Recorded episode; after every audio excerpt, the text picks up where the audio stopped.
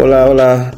Bienvenidos a este nuevo podcast con un tema llamado el trabajo decente y crecimiento económico. Mi nombre es Julio Gonzalo y pues el día de hoy tengo el gusto que me acompañe una gran persona, la profesora Ana Eck.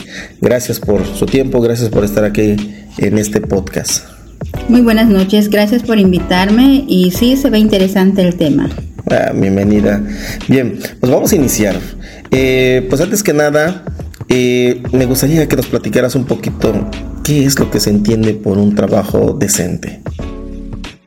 Un trabajo decente es donde todas las leyes del trabajo cumplen con todo eso, con todas las prestaciones, porque podemos ver, eh, podemos llamar trabajo decente cualquiera, pero mm, podemos clasificar, por ejemplo, el trabajo decente es donde cumple con todas las leyes del trabajo, las prestaciones y, y el seguro. Cuando existe un respaldo de ley, ¿verdad? Algo así, algo así pudiera ser. Exacto. Muy bien. Y el término de crecimiento económico, ¿cómo, cómo lo pudiéramos definir? Crecimiento económico, pues cuando el país o el Estado tiene suficientes recursos para poder tener quizás los mejores trabajos o las personas más preparadas y con una buena remuneración. Un buen reconocimiento, claro. Exacto. Sí, entonces tendríamos que entender que existe una relación entre lo que es eh, el trabajo decente y un crecimiento económico. Podríamos entenderlo de esa manera, ¿verdad? Claro, va una con la otra también. Exacto. Bueno, ok. Entonces yo tengo una duda también.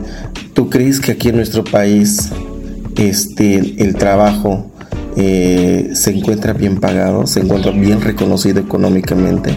Eh, pudiéramos decir que nuestro país no, no, no en todos sus aspectos está un poco desequilibrado, ¿no? Porque podemos ver de repente también personas preparadas y no están ejerciendo el trabajo debido al campo laboral y con un creciente económico para poder eh, pues contratar ese tipo de servicios a personas preparadas podemos ver licenciados de taxistas, este, eh, profesores, todo eso. Entonces creo que en nuestro país sí falta un poquito más de crecimiento económico, aunque en la actualidad hemos visto un desarrollo económico con nuestro nuevo presidente de la República. Sí, yo creo que todavía sí hace falta como que este pues buscar eh, quizás mejores leyes, ¿no? O, algo que de alguna manera este, nos pudiera dar ese reconocimiento económico de acuerdo a tu trabajo, ¿verdad?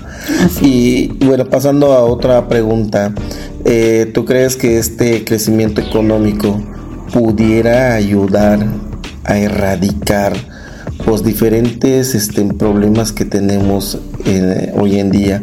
Por ejemplo, el alcoholismo, como enfermedades también como la diabetes, la obesidad, eh, en fin, la drogadicción. ¿Tú crees que el crecimiento económico pudiera ayudar de alguna manera para que erradiquemos estos problemas? Considero que sí, porque pues si hablamos de enfermedades como la diabetes, pues se requiere de verdad pues recursos económicos para poder eh, tratar y además para poder prevenir. Entonces, sí, sí cuenta mucho eso.